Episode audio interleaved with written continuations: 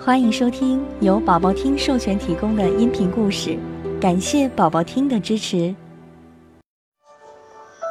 自满的小伙子。很久以前，有一位功夫高强的小伙子，他一个人能打十几个人，人们都夸赞他威猛勇敢。渐渐的，他骄傲了起来。不久。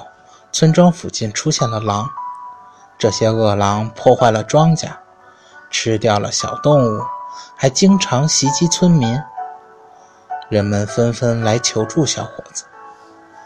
这个小伙子拍着胸脯说：“大家放心，我一定会打死那些狼的。”小伙子仗着自己功夫高强，不带任何武器就走进了森林。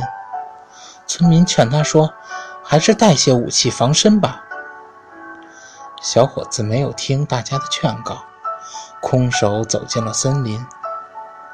到了夜晚，狼一只只地跑了出来，扑向了小伙子。小伙子和几只狼厮打在了一起。这个时候，小伙子的武功完全施展不出来，眼看着自己就要被狼吃掉了。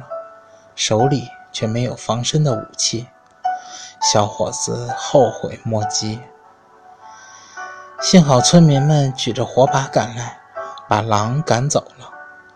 小伙子惭愧地说：“都是因为我的骄傲自满，差点就丢掉了性命啊！”